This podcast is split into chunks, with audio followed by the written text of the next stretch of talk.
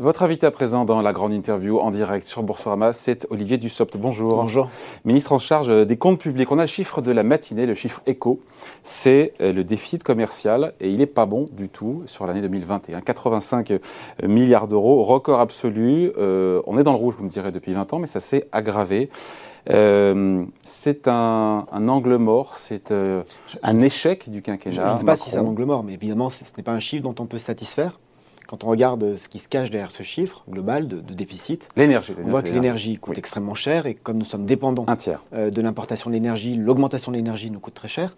On voit aussi qu'il y a des secteurs qui vont bien, je pense notamment aux services, pour lesquels nous sommes excédentaires. Hmm. Mais une fois qu'on a dit cela et, qu'on a constaté un, chiffre... Les Espagnols font mieux, les Italiens font mieux, les Allemands évidemment. Il faut aussi préparer l'avenir.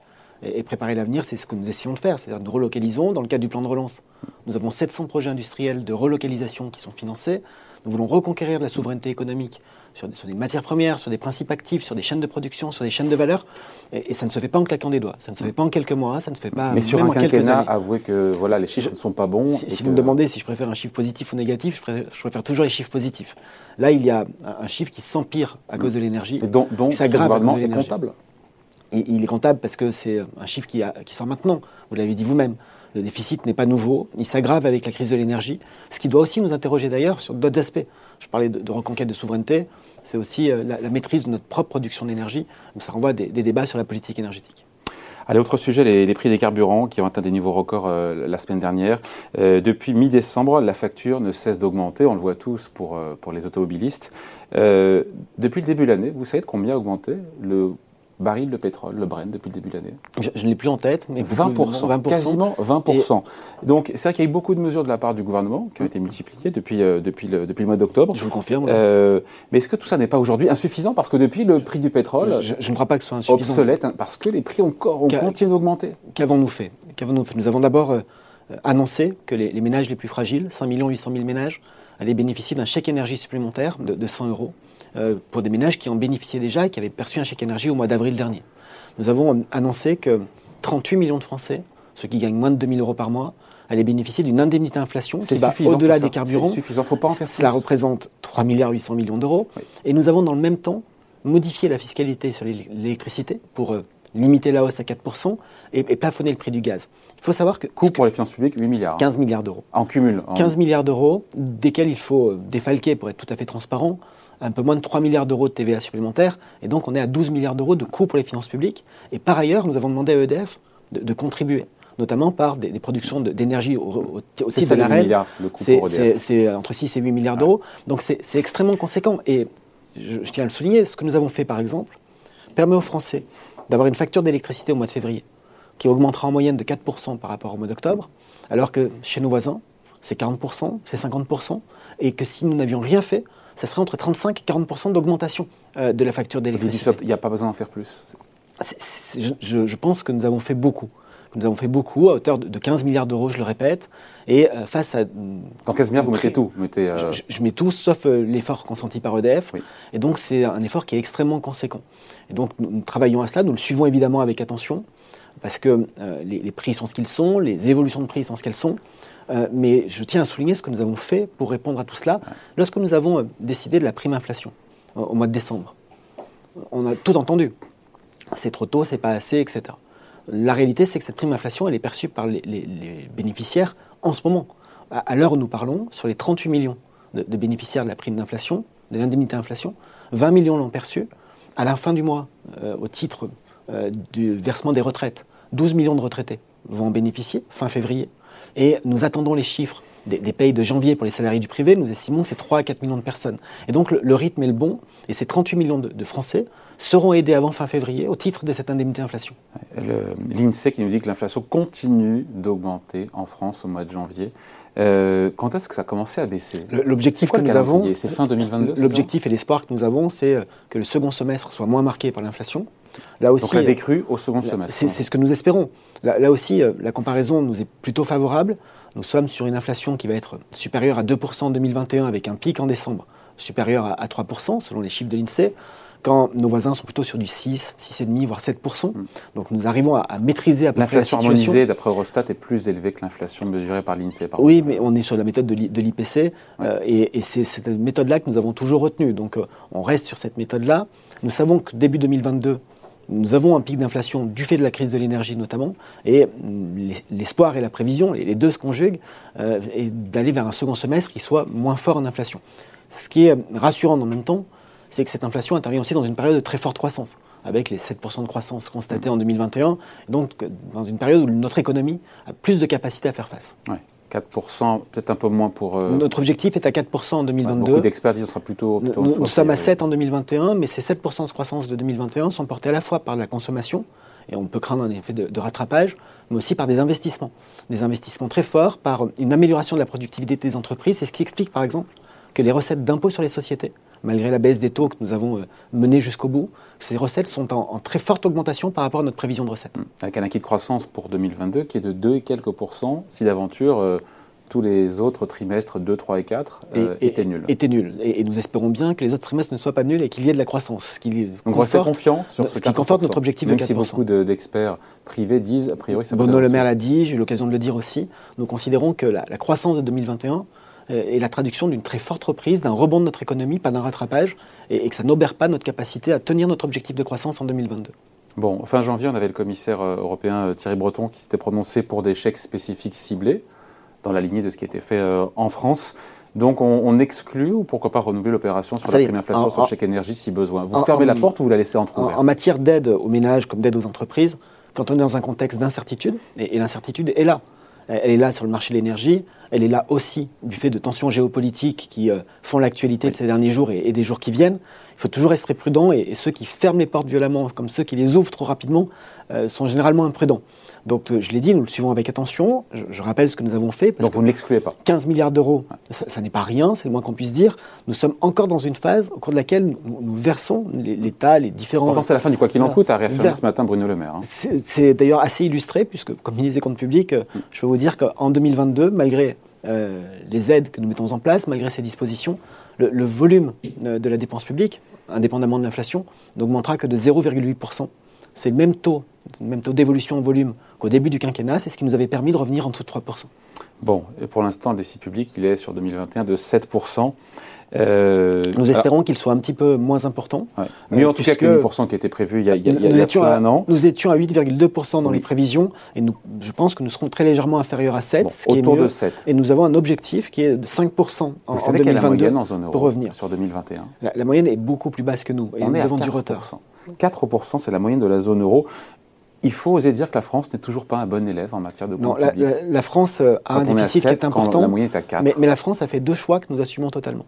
Premier choix, c'est le quoi qu'il en coûte. Et le quoi qu'il en coûte, ça représente 140 milliards d'euros de dépenses. Ça représente des dizaines de milliers d'entreprises sauvées. J'étais à Madrid il y a quelques jours pour parler coopération douanière sur un autre sujet. Mes, interlocuteurs espagnols me disaient que la, crise avait entraîné la fermeture de 60 000 restaurants en Espagne. Nous n'avons pas connu ce phénomène-là et c'est très heureux. Et ce que nous avons fait en matière d'aide à l'économie nous a permis, un, de rebondir plus fort et deux, de dépenser moins.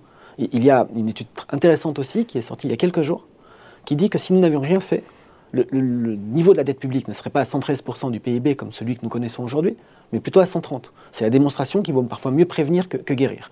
Et le deuxième choix que nous assumons est, un choix qui vise à tirer les conséquences, à tirer les leçons du passé. Lors de la dernière grande crise, la volonté a été de redresser les comptes très vite. Pourquoi pas? Sauf que ça s'est traduit par euh, des mesures d'austérité ou d'augmentation d'impôts, et donc par euh, un étouffement de la croissance. Notre choix est de revenir vers les 3% en 2027, pas avant 2027, parce que nous considérons que c'est la bonne méthode pour ne pas étouffer la croissance et parce que nous considérons que la croissance permet de faire face aux engagements et, de sortir de la crise que nous connaissons. Pour stabiliser cette dette d'ici 2027, c'est euh, l'Institut Montaigne qui fait ses calculs. Je parle, vous me direz ce que vous en pensez. Et bon, pour faire refluer sous 3% le déficit public, il faudrait un programme d'économie de 70 milliards d'euros sur un quinquennat. Ça fait 15 milliards d'euros d'économie chaque année. C'est un effort qui n'a jamais été réalisé. Ça n'a jamais été fait et les prévisions qui sont les nôtres, lorsqu'on regarde le programme de stabilité, ne sont pas les mêmes nous, considérons que pour euh, revenir à 3% en 2027, il faut que l'augmentation de la dépense en volume, donc toujours euh, mm. euh, en, défalquant, l'inflation, soit limité entre 0,7 et 0,8% par an en moyenne, en volume, la totalité de la dépense publique. Ce que vous avez fait en début de quinquennat. Ce que nous avons fait en début de quinquennat. Les, prévisions de l'Institut Montaigne, la prospective de l'Institut Montaigne est plutôt sur du 0,2-0,3. Et donc nous avons un, différent sur euh, les modalités de calcul. Je dois bientôt d'ailleurs les, rencontrer pour en discuter.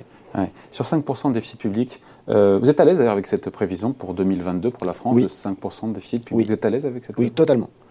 Vous savez qu'il y a la part, la part qui est liée au déficit public structurel, donc indépendamment de la conjoncture. Alors, je, le sais, mais je veux relativiser cette part. Il est très élevé. Je n'ai pas de chiffre en tête, mais peut-être entre 4, 4,5, je dirais. Oui, avec euh, une, question de méthodologie qui se pose.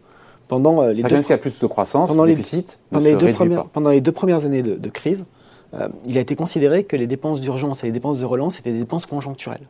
Et à partir de 2022, elles sont considérées comme des dépenses structurelles. Ce sont les mêmes dépenses. Mais en termes de nomenclature comptable, c'est intégré ainsi. Je pense que sur euh, la, méthode de définition des ce qui relève du structurel et du conjoncturel, il y aurait beaucoup à dire. Moi, ce qui m'intéresse, c'est que nous avons un, déficit qui est important, mais nous avons une trajectoire pour le réduire. Et, une trajectoire qui est pensée, qui est cohérente avec les hypothèses économiques, qui est cohérente avec, notre hypothèse de croissance. Et avec des efforts à faire. Personne n'a jamais dit le contraire. Et, quand on dit, quand je dis il y a un instant, que pour revenir à 3%, il faut maîtriser l'augmentation de la dépense publique en volume à, 0,8, 0,7, 0,8% par, an. Ça nécessite des efforts. Ça nécessite de repenser euh, le plan achat. Ça nécessite de mener des réformes structurelles, tout le monde en tête, notamment la réforme des retraites. Mais ça nécessite des efforts et des efforts qui sont conséquents, mais, qui ne sont pas aussi importants que ceux que vous avez cités. Lors du prochain quinquennat, quel que soit le président, il faudra réformer encore une fois et allonger euh, reporter le départ de l'âge légal à la retraite. Tu pas le choix. Je crois que la réforme des retraites ne doit pas être euh, abordée uniquement sous l'angle euh, de l'âge légal de départ. Elle doit aussi être abordée sous l'angle de la lisibilité. Nous avons 42 régimes. Ça n'est pas lisible, ça n'est pas juste. Nous avons des, salariés qui ont à connaître la précarité, qui ont à connaître des changements de branche, qui ont à connaître des passages du public au privé, et qui, dans le régime actuel, sont pénalisés. C'est ce qu'on appelle parfois les, les multipensionnés, les polypensionnés. Il faut qu'on puisse réfléchir en termes d'équilibre du système, ça nécessite de travailler plus à l'échelle d'une vie. Il faut qu'on réfléchisse en termes de justice, en termes d'équité. Travailler plus à l'échelle d'une vie dit reporter l'âge légal. Il faut qu'on réfléchisse aussi en termes de prise en compte de la pénibilité et, de mieux prendre en compte les spécificités de chaque métier plutôt que de penser des règles générales. Bon. Euh, en matière de baisse d'impôts, 50 milliards d'euros, me disait hier Agnès Pannier-Runacher. 52 même avec euh, les nouvelles prévisions de croissance. Voilà, de baisse d'impôts sur, sur, le quinquennat. Et pour autant, quand on regarde le taux de prélèvement obligatoire tel qu'il devrait ressortir en 2022, ces prospectives, vous me direz, il est de 43,6%. Exactement. Euh, il a baissé donc d'un point en 5 ans, parce que les calculs... 1,2. Euh, hein 1,2. Voilà, on est précis. Mais on est encore une fois, pardon, si nous comparer à la moyenne de la zone euro, on est combien de points au-dessus de la moyenne de la zone euro Vous avez raison, nous sommes au-dessus, mais 4 points. On est 4 points au-dessus. C'est pas problématique, même si on peut se gargariser d'avoir baissé d'un point. Laissez-moi terminer ma phrase. Le président de la République s'est engagé à baisser les impôts. Nous l'avons fait. 50 milliards de baisse, la moitié pour les ménages, la moitié pour les entreprises. Nous revenons à un taux de prélèvement obligatoire pour 2022 qui est de 43,6%. À quoi est-ce qu'on peut le comparer? Au taux des prélèvements obligatoires en 2009.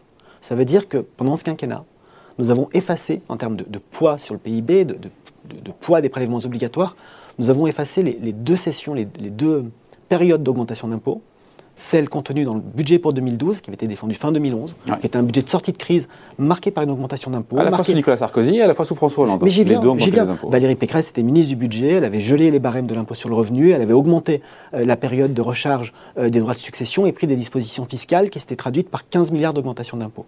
Et pour le budget 2013, le gouvernement de François Hollande avait aussi augmenté les impôts avec une erreur politique, à mon sens majeure, et ça fait partie euh, des, regrets que je peux avoir sur ce quinquennat, qui était la refiscalisation des heures supplémentaires, qui avait été, euh, à mon avis, l'acte de divorce entre la gauche du gouvernement et, les classes populaires, les classes moyennes de ce pays.